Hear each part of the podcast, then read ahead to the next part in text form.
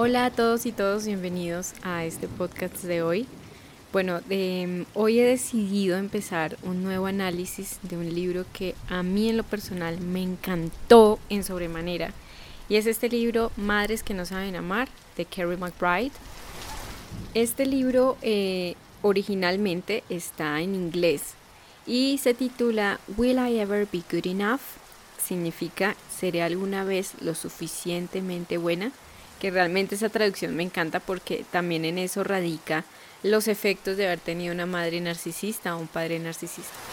Entonces, este es uno de los libros que, como les comentaba, me gustaba bastante. Es escrito, eh, fue escrito por Carol McBride, que es una terapeuta cuya em, experiencia laboral se ha centrado en especializarse en atender eh, a mujeres adultas que han sido hijas de madres narcisistas y ver los efectos desastrosos que ha trabajado en sus vidas. Fruto de toda esa experiencia, pues ella escribe este libro y eh, pues como les dije es uno de los que más me gusta. Eh, me ha servido mucho, me ha inspirado para hacer eh, otras cosas diferentes, digamos que en todo lo que yo hago, no solo aquí, sino también en YouTube, ha sido parte de la actividad investigativa y documental eh, de muchas fuentes bibliográficas, no solamente una. Y pues este en su momento ha sido una de las muchas fuentes en las que yo he podido formarme y, crecer también sobre todo como ser humano. Entonces voy a leerles un poco de lo que es la simplemente la reseña que sí encontramos en todas partes antes de adquirir este libro. Inseguridad, tristeza, falta de autoestima, vacío emocional, miedo al abandono, relaciones abusivas, tendencia al perfeccionismo.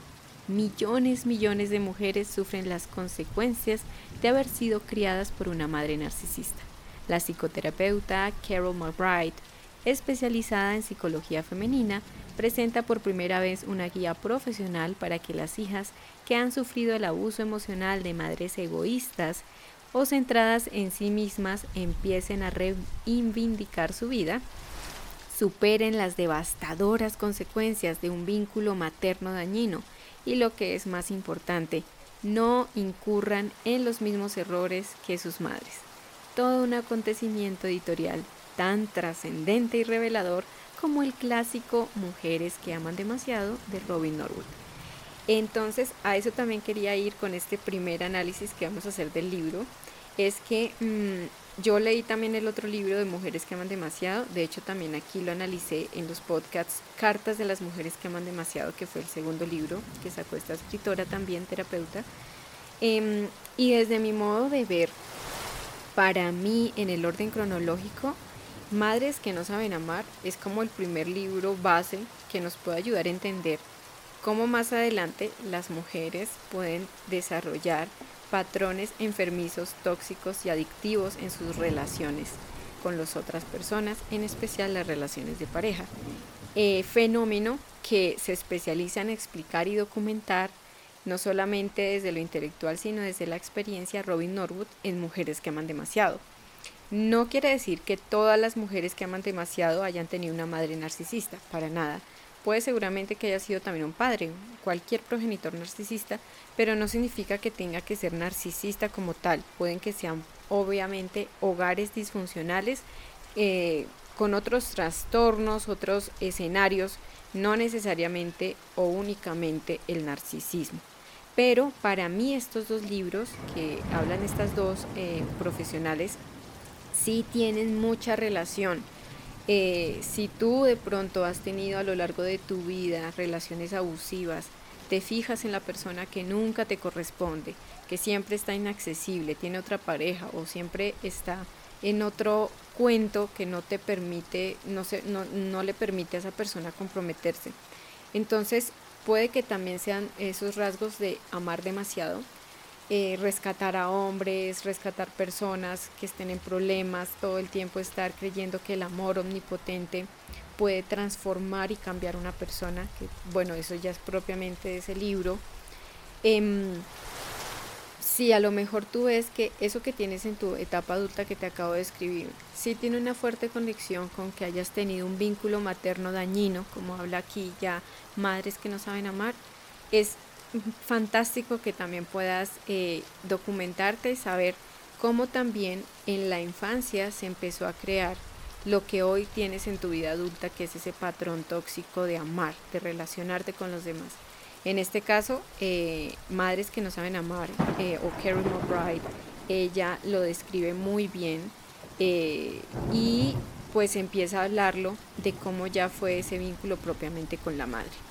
Sabemos que la madre es el primer vínculo que tenemos en nuestra vida desde que llegamos, incluso desde el vientre, nuestra primera relación, el primer ser humano con el que empezamos a relacionarnos, con el que construimos un vínculo. Y lastimosamente se ha idealizado la maternidad, eh, se ha prácticamente que, no sé, como que se le ha dado un toque de, de amor eh, perfecto como si fuera de un semidios, como si fueran semidiosas, que es un amor perfecto, sacrificado, abnegado, eh, y se le ha dado a las madres, así sean narcisistas o no, un, un, papel de perfección que ni siquiera ellas mismas pueden cargar con ese rótulo. Las madres también se cansan, también se aburren, también quieren irse, también están eh, agotadas y no son perfectas. Pero, ¿qué sucede cuando también hay madres que, como lo plantea este libro, este maravilloso libro, son madres que no quieren a sus hijos, que no quisieron ser madres, que no les interesa el bienestar de sus hijas, mujeres en específico? ¿Qué sucede con esas hijas que tienen esa amarga experiencia de haber tenido que lidiar eh, toda su vida con la pesadilla de no entender por qué sus mamás no las aman, por qué no las aceptan, por qué no les eh, muestran cariño, porque por el contrario las rechazan, les tienen envidia, eh, las odian, las rechazan, las echan. En vez de verlas como unas hijas, las ven como unas rivales, como una amenaza, como si fueran incluso la que les va a quitar el marido, el esposo, la pareja. ¿Por qué?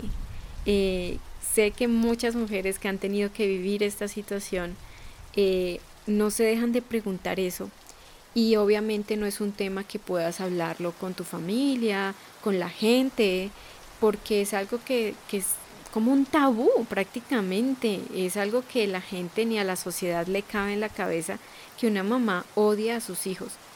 Además, dada eh, la idealización que se le da a la maternidad, siempre se va a vincular que tú no tienes derecho a quejarte de tu mamá, no tienes derecho a hablar mal de tus papás, no tienes eh, ni siquiera por qué andarte quejando, o sea, eres una mala hija, ¿cómo vas a decir eso? Es absurdo, eres una desagradecida. Entonces también eso hace que más se silencie esa pesadilla silenciosa, esa, esa tortura que no puedes decirle a nadie, pero que tienes que vivir en carne propia, en silencio, ese infierno tener que estarte cuidando la espalda todo el tiempo, de que tu madre vea que te va bien en algo. Y créeme, con el tiempo mucha gente cercana se va dando cuenta. Y pocas personas que tienen el valor te pueden llegar a decir, oye, yo, yo sí noto que tu mamá te tiene como envidia, le da como rabia que yo te haya regalado esto. Oye, porque ya, no sé, eh, tiene esas actitudes que eh, realmente no entiendo. Por otro lado, hay otro factor eh, negativo en toda esta situación y es que cuando por ti misma tratas de investigar, entonces ya sabes que no le puedes decir a nadie esa situación, que es algo que nadie te va a creer, que es un tabú en la sociedad todavía. Em, decides pues investigar por tu propia cuenta, ¿no? ¿Por qué mi madre no me ama? ¿Por qué me odia? ¿Por qué me rechaza? ¿Qué hice? ¿Sí? Y no encuentras información. No hay mucha información al respecto y sobre todo yo creo que en los años en que esta escritora, esta señora, pues escribió ese libro o incluso mucho antes, porque en el libro se da a entender que ella también tuvo esa experiencia de tener una madre narcisista. Entonces mucho, mucho más antes, en esos años, yo creo que cuando era niña o joven, pues no había, o sea, había cero, cero información. Ahora por lo menos ya hay algunas cosas pero tampoco es que sea algo como muy abierto, ¿no? Que puedas hablarlo con tu familia, como te decía, con los amigos, etcétera. Eh, sobre todo pues porque las personas también hablan desde su experiencia y la mayoría de la gente pues me alegra mucho saberlo, han tenido relaciones muy bonitas con sus mamás, si bien no son perfectas. Pero entonces el que tú vayas a investigar y no encuentres mucha información también es algo desalentador y podrías llegar a creer que estás loca, que te lo estás imaginando todo y que también es algo que se dice mucho en las familias, dado que el rol de la madre es algo que prácticamente se venera en los sistemas familiares siempre se proyecta en la hija la culpa que ella es la culpable de que esa relación materna no funcione. Pero tú no sabes más cómo defenderte y explicar que simplemente no has hecho nada, que sí, pues que no eres perfecta, pero que ya no sabes cómo más hacer para que tu mamá te quiera o que simplemente sea pues una, una relación materno-filial, natural, normal, por naturaleza.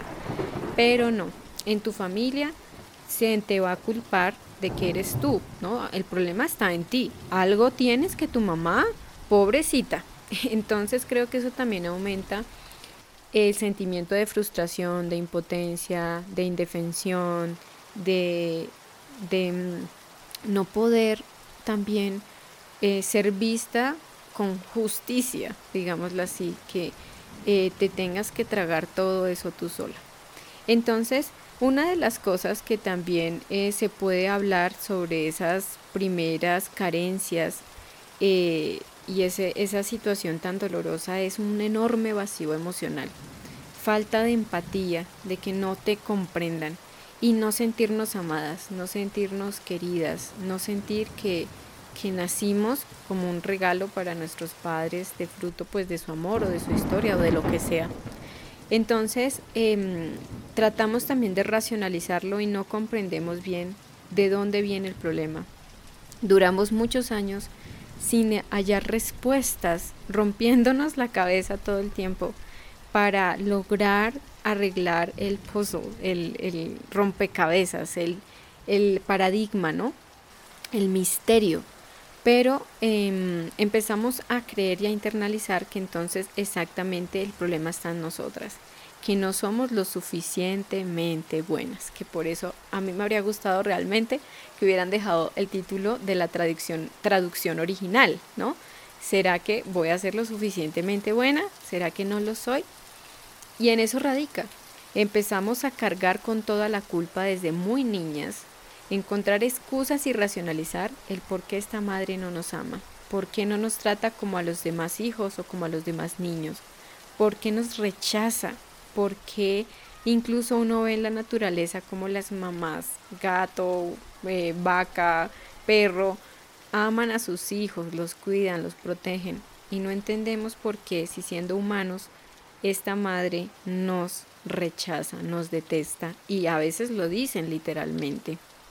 Entonces, eh, cuando por fin encontramos este material como este libro, empezamos no solo a encontrar esos eh, contenidos, sino que también empezamos a encontrar a otras mujeres, a otras jóvenes o a otras mujeres que han también sufrido y han cargado con la misma tortura, con ese mismo infierno, empezamos a ver que todo empieza a encajar, que esa pesadilla tiene un nombre y se llama narcisismo materno que es un trastorno, que es algo que se ha estudiado, que es algo científico, que no estamos locas, que no viene desde el imaginario, que la culpa no está en ti. Empiezan a romperse esas cadenas y empezamos a, empezamos a sentir como una especie de alivio, de liberación, de empatía, cuando empezamos a escuchar también a otras mujeres, a mí también me ha pasado, también he tenido que alejarme de mi madre, eh, mi mamá no me quiere, mi mamá eh, tengo que protegerme de mi mamá, tengo que ocultar las cosas buenas que me pasan para que ella no los arruine.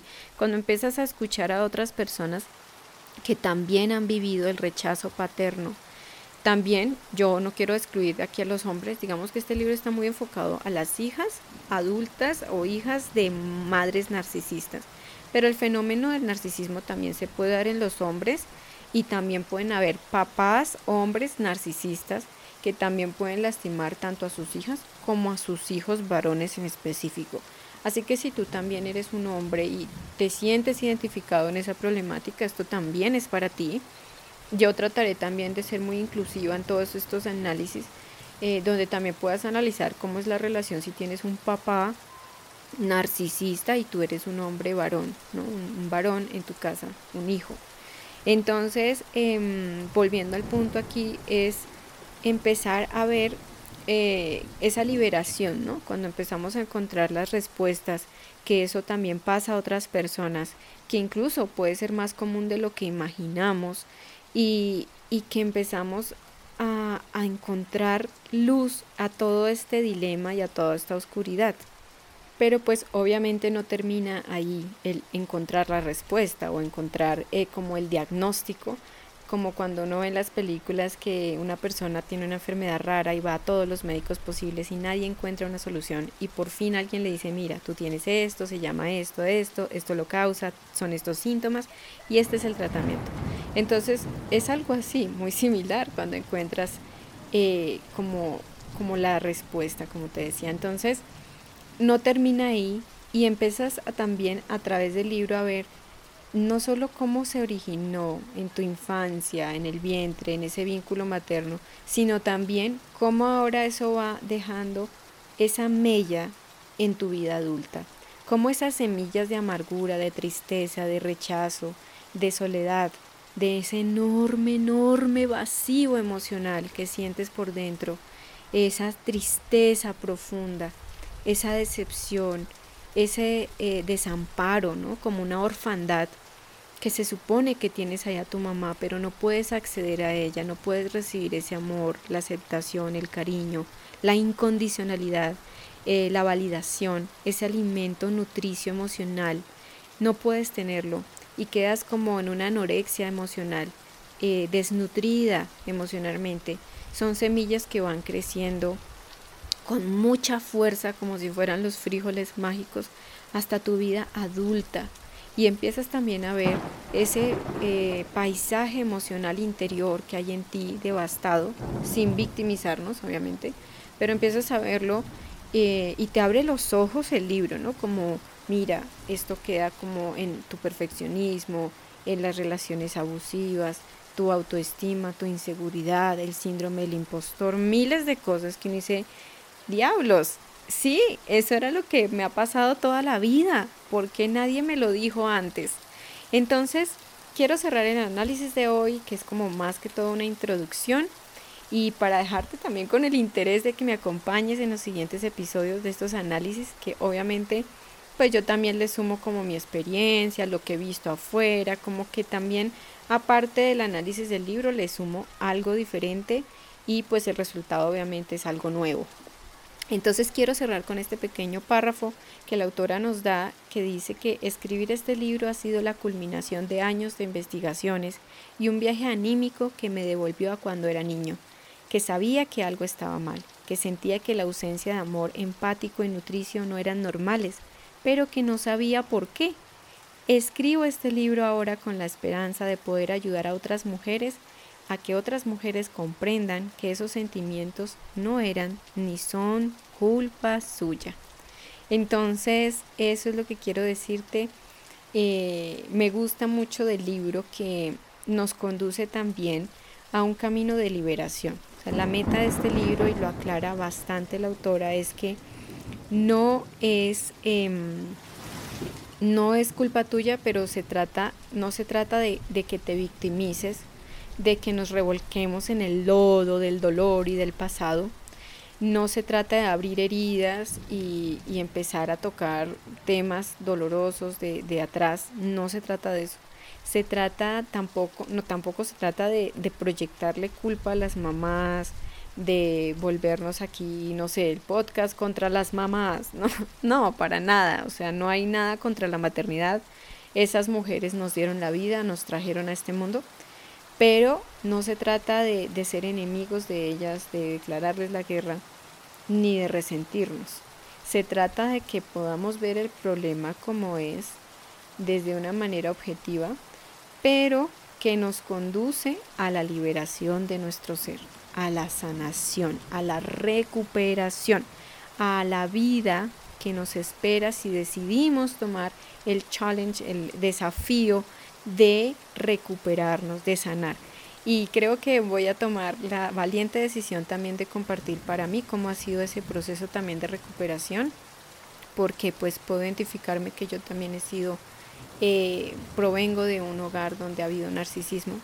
Entonces no solamente va a ser como un análisis desde lo que leí, lo que me pareció, lo que no me gustó, lo que me gustó, como un review de un producto, para nada, es más bien también cómo lo he podido yo vivir, no solamente eh, lo que leí del libro, sino cómo yo también lo viví, lo experimenté hace años, cómo lo viví la recuperación, cómo la sigo viviendo todavía, qué ha significado para mí la recuperación, cómo se traduce, eh, cómo se siente también para poder conectar con personas que también puedan estar pasando lo mismo, porque pues una cosa también es como la guía que nos dice Carol McBride, pero otra cosa es también como, bueno, mmm, siento tal cosa en tal parte de la recuperación, en tal etapa, no sé qué hacer. Entonces yo espero también de todo corazón que todo este análisis que van a venir te puedan servir, te puedan gustar sobre todo y sobre todo también puedan ser como un faro de luz en medio de la oscuridad que te pueda dar esperanza, que te pueda dar ilusión de que sí podemos sanarnos y, liberarnos de ese legado materno o ese legado narcisista disfuncional de un hogar, eh, donde para que haya un narcisista, claramente el, hogar o el sistema familiar también se desorganiza, se desbalancea eh, de una manera donde ya es un ambiente supremamente tóxico, disfuncional, no solamente por el progenitor narcisista que haya en la casa. Entonces, pues esa es eh, como mi meta. espero que también lo encuentres provechoso y productivo y me puedas acompañar. El reto también que quiero dejar aquí para cerrar este podcast de hoy es que mm, al pensar en esta meta de la recuperación, de la sanación, de la liberación de toda esta historia, es también para que podamos romper con ese ciclo, eh, nosotros como seres humanos no solamente heredamos los rasgos físicos, un genotipo, un fenotipo, etcétera, también tenemos una herencia emocional, una herencia, eh, digamos, como psicológica de nuestros padres y ellos pues son el resultado de la herencia emocional de sus árboles familiares, de sus ancestros, de sus padres, sus abuelos. Entonces, el también tener este, este desafío, poderlo tomar, también va a ser una linda oportunidad para liberar también a las generaciones futuras, pues al ser hijas o mujeres y también si eres hombre quien me escuchas, también vamos a formar familias o vamos a tener hijos. Y eso pues así hayamos sido víctimas del abuso narcisista, eh, podríamos llegar a tener rasgos o comportamientos, actitudes que también podríamos pasarlas inconscientemente a la siguiente generación, aun si esa no es la intención, aun si lo que queremos es también romper con ese legado, con esa, digamos, con ese, ese, eh, esa repetición generacional disfuncional del narcisismo y de otros trastornos más que pueden girar en torno a esta problemática. Entonces, quiero darte las gracias por haber escuchado este podcast hoy. Espero que te pueda servir de todo corazón como ha servido para mí y sobre todo que puedas encontrar un espacio donde puedas sentir que tus emociones, tu vida, tu historia sea validada, que no encuentres un lugar donde te digan que te lo imaginaste, que estás exagerando, que eres una sensible, una radical, que todo lo sensibilizas, que no te aguantas nada, que estás exagerando y te lo estás imaginando todo. Para nada que este sea un lugar donde puedas sentirte libre de sentir tu historia, de que no estás exagerando nada, de que a veces sentimos también que no fue tan grave y a veces también la negación nos puede llegar a hacer eh, decir eso, ¿no? Como, no, pero yo creo que lo mío no fue tan grave porque pues mi mamá, un ejemplo, no me echó de la casa, no me abortaron, no, pero por el hecho de que no haya habido un ejemplo, por ejemplo, maltrato físico, no significa que no sea una historia real, que no hayas tenido que pasar eh, por el abuso narcisista en tu infancia. Entonces, este es un espacio para que podamos compartir juntos, eh, sentir, sobre todo, validar nuestras historias y obviamente aprender cómo es este camino a la recuperación. Y pues yo también quiero dar gracias a los profesionales, a los terapeutas, que también, como dijo la autora, son, es fruto de años, años de investigación, de trabajar con pacientes, de estar en consulta, de escuchar, de conectar, de trabajar. Es un gran legado, un trabajo muy grande que yo quiero también dar gracias a todos los profesionales, porque también a veces em, tenemos nuestras prebendas con los profesionales, con los psicólogos, psiquiatras. Claro, como todo, pues obviamente hay personas que no ejercen éticamente, desafortunadamente, pero eso no significa que todo el mundo entre ahí en ese rótulo. Entonces es tiempo de que pienses en ti, con eso cierro ya esta frase, es que todo ha girado en torno a nuestras madres narcisistas o en torno a tu padre narcisista. Todo se trata del narcisista, de su imagen, sus necesidades, sus exigencias, lo que ellos opinan, lo que ellos quieren, lo que ellos demandan, lo que ellos exigen. Pero ahora es nuestro turno, es tu turno. Se trata también ahora de ti, de tu historia, de lo que te has callado, de lo que has ocultado, de lo que has tenido que pasar en silencio. Y ahora es el turno de que quieras extender tus alas, volar y ir por tu propia vida, ir a tu propia vida libre de todo dolor, resentimiento, tristeza, carga, etcétera. Muchas gracias por haberme acompañado. Te mando un enorme, enorme abrazo. Gracias por tu tiempo en escuchar este podcast y te espero en los siguientes análisis que no van a ir por capítulos sino por temas porque la idea es desmenuzar muy bien este análisis y obviamente compartir otras cosas diferentes eh, que se relacionen también con el tema. Recuerda que nos seguimos escuchando aquí en Píldoras Ataraxia. Conoce mucho más sobre mente y relaciones sanas en el canal de YouTube Sonia Ataraxia y encuéntrame en Instagram y Twitter como Sonia-Ataraxia. Gracias, muchas gracias por escuchar Sonia Ataraxia.